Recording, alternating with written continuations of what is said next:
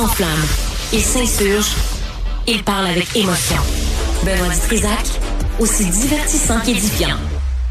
On va faire le suivi euh, de la conversation qu'on a eue avec Sonia, Sonia Drouin et Marc-André Roy, sauf erreur, je me trompe pas, euh, qui habite l'autre bord du pont de l'île aux Tourtes. Et avec nous, le seul, l'unique Robert Poitier.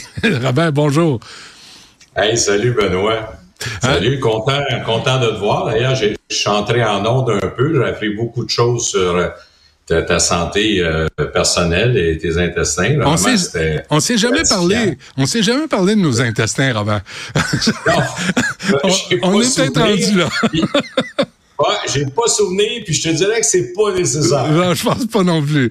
Euh, d'abord, euh, euh, d'abord, tu as été, je veux, je veux dire aux gens, tu as été ministre des Transports du 23 avril 2014 au 28 janvier 2016. Robert, on s'est on s'est parlé souvent. le pont de l'île construit en 1969, et sur Wikipédia, on parle des travaux, des vagues de travaux qui, qui remontent à 1991. Tu as été au ministre des Transports, tu as été confronté au problème du pont de l'île aux Tourtes. Raconte-nous comment tu as passé à travers. ça, a été, dramatique, je peux, je peux le dire. Puis il y a quelque chose d'ironique dans la chose parce que je demeurais à Vaudreuil, euh, moi, pendant un certain temps. Donc, ben je connaissais très bien toutes les tenants, les aboutissants de ce pont-là. Quand je suis arrivé au ministère des Transports, parce qu'à l'extérieur, il a l'air pas si mal. À l'intérieur, ça va pas. Là. Ce pont-là est en fin de vie, construit en 1966. Alors, j'ai dit, euh, pas parce que je restais là, parce que je connaissais le problème. Donc là, quand j'ai lu les documents, il fallait vraiment enclencher la construction du nouveau pont. Et, je vais te faire une confidence avec tous ceux qui nous écoutent. Euh, lorsqu'il est arrivé le projet du REM, moi, mon rêve, en fait, ce que j'avais suggéré, c'est que dans le premier plan, il se rendrait même pas à Saint-Charles, hein, sur la 40, là. Mais, mais euh, moi, je me disais que c'était Vaudreuil qui était la deuxième ville, la, ville la plus en importance en développement au Québec. Que le hub, si tu me permets, le terminus final devrait être Vaudreuil et que la caisse de dépôt devrait travailler avec nous au gouvernement euh, pour avoir une partie qui serait, bien évidemment, un nouveau pont, payé par le gouvernement du Québec, puis une partie avec la caisse de dépôt, avec le REM, parce qu'il aurait fallu que le train passe là. Donc, la, réalité, ce qu'il faut d'un REM, ce qu'il fallait, en tout cas à mon avis, c'était on finit à Vaudreuil, puis on finit à Repentigny sur l'autre côté. On traverse, là, on va à Repentigny. Euh, mais là, euh, je, je, suis allé trop fort. Euh, c'était pas possible de penser d'aller d'aller jusque là. Qu'est-ce qu'on t'a répondu? Moi, moi, Robert, hier j'avais Catherine Fournier, la mairesse de Longueuil, là, avec la mairesse de qui ont, qui ont qui ont finalement appris après trois ans d'études que la caisse de dépôt ne daignait plus développer des transports collectifs sur la rive sud. Il dit nous autres on fait pas ça. C'est qui ce monde-là, Robert? Tu étais au ministère des Transports. C'était toi le boss des transports au Québec. Et là, tout à coup, la la caisse de dépôt décide à la place des élus. À ton époque, c'était pareil. Mais c'est-à-dire que moi, je vais le dire franchement, là, c'est moi, avec Carlos Létard, qui avons changé la loi pour la caisse de dépôt pour pouvoir investir en infrastructure. Avant que j'arrive, c'était impossible. Puis je vous le compte comme ça s'est passé. Euh, dès que je suis arrivé au gouvernement, on était bon. Euh, on disait moins 6 milliards dans le rouge. Peut-être c'était 4, mais bref, il n'y avait pas de sous quand on a pris le, pouvoir après le Parti québécois. Et là, on m'a dit, moi, euh, puis pas le deuxième sa ligne, là, celui en haut, ben on n'a pas un sou pour le pont Champlain sur du transport collectif, Robert. On n'a pas un sou. Fait que tu vas oublier ça.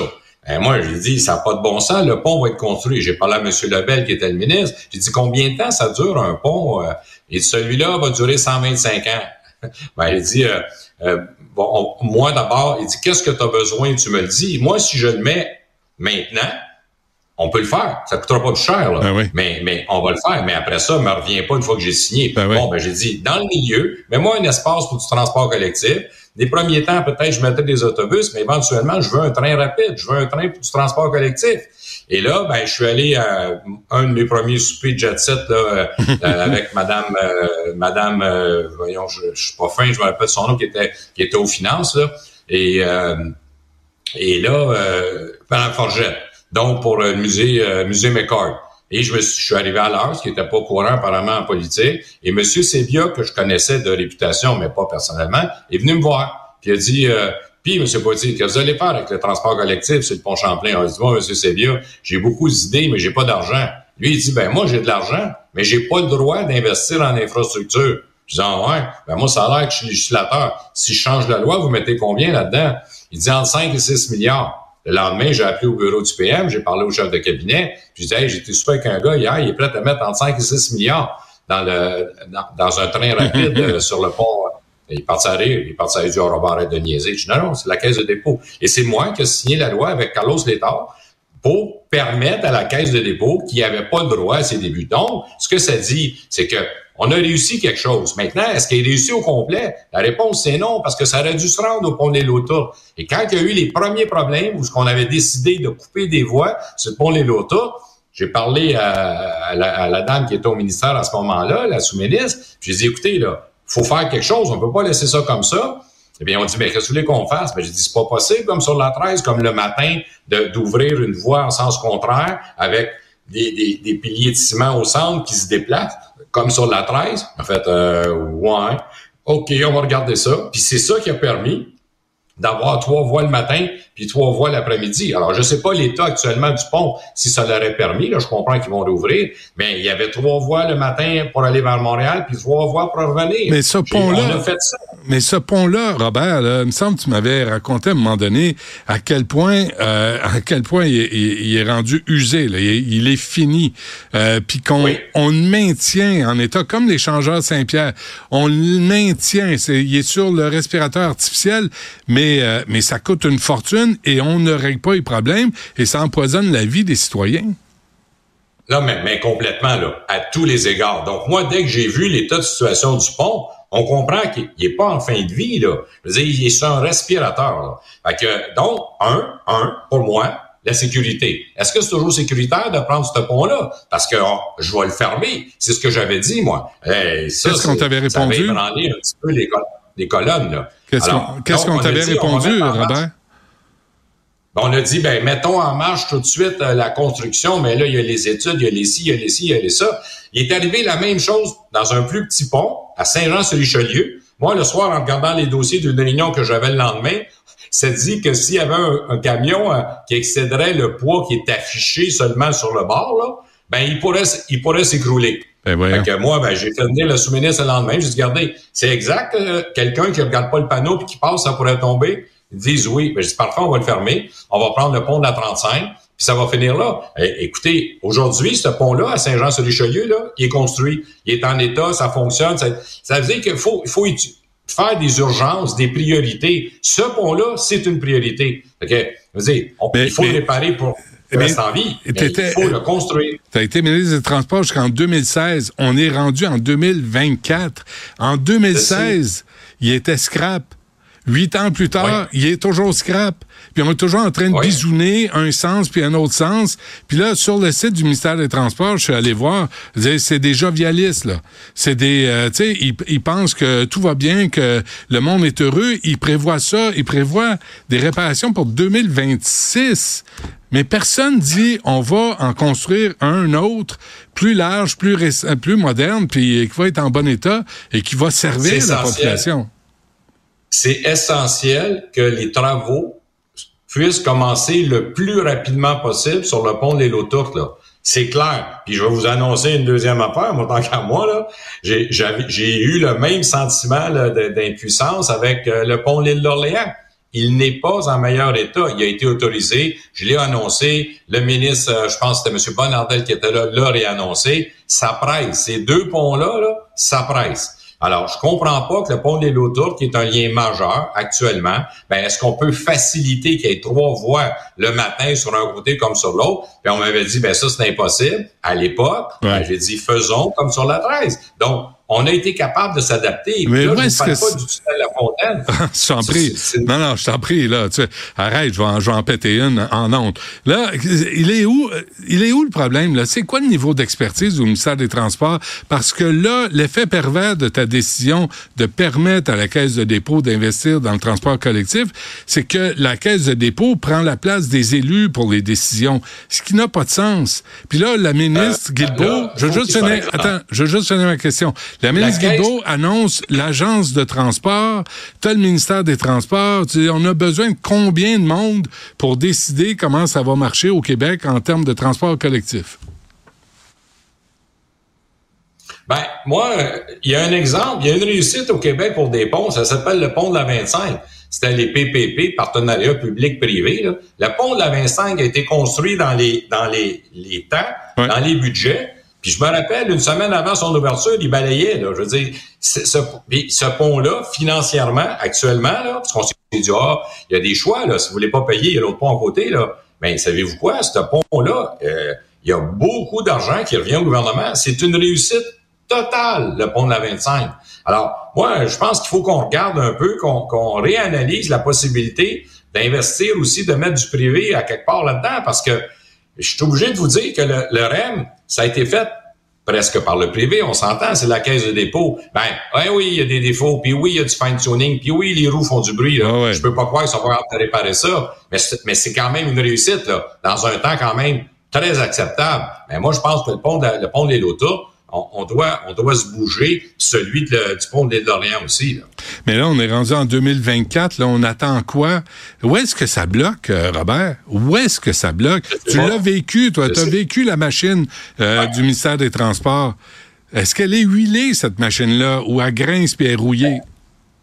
Ben, on, a réussi, le ministère des Transports, euh, on a réussi des choses. Comme je dis, je te parle du pont de, l'île Saint-Jean, à Saint-Jean-sur-Richelieu, je veux dire, euh, ben, puis il y a d'autres endroits aussi où on est intervenu rapidement, mais des axes aussi importants que ceux du pont des Lotas. Puis là où je, je te rejoins, Benoît, 1966, le pont, ben on le sait, on le sait qu'il est en fin de vie sur un respirateur.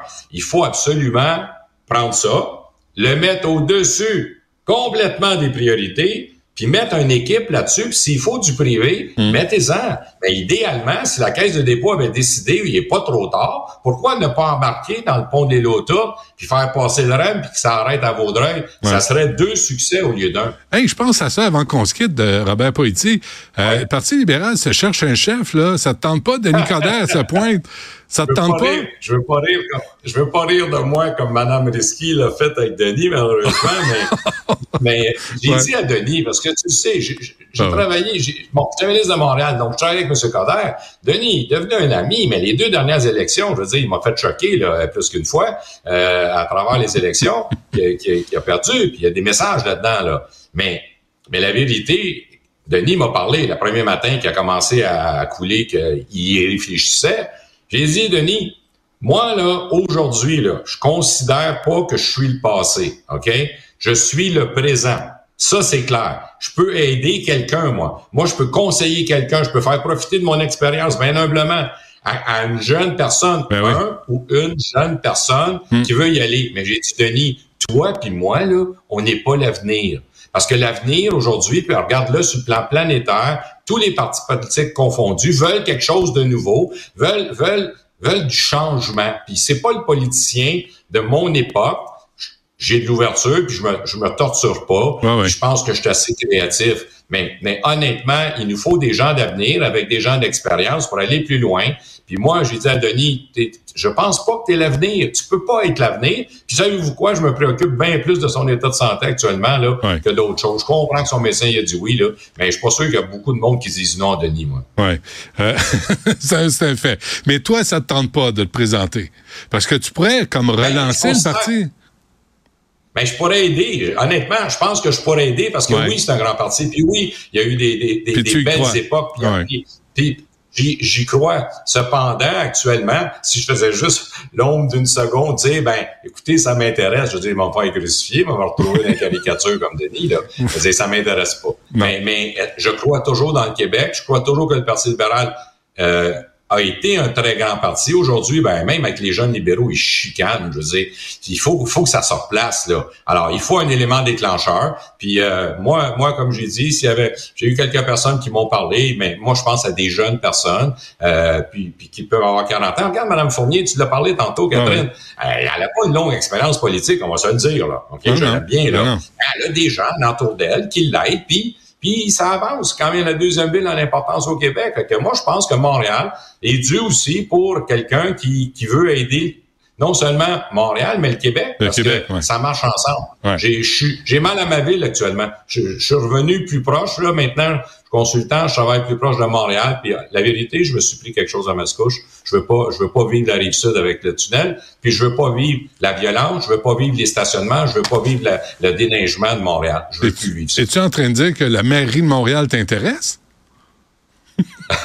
ça, non, je suis pas en train de dire ah, ça. Ah, OK, je n'étais pas sûr, j'avais bien compris. Ah ouais, mais toi, je te connais, toi. toi, je te connais, moi. mais mais euh, quand, je parle, quand je parle du passé, là, on l'est pas. T'es pas le passé, Benoît. T'as as les bonnes questions, t'as les, as, les hmm. bons sujets, puis c'est le fun. Puis tu le fais en souriant. On est le présent.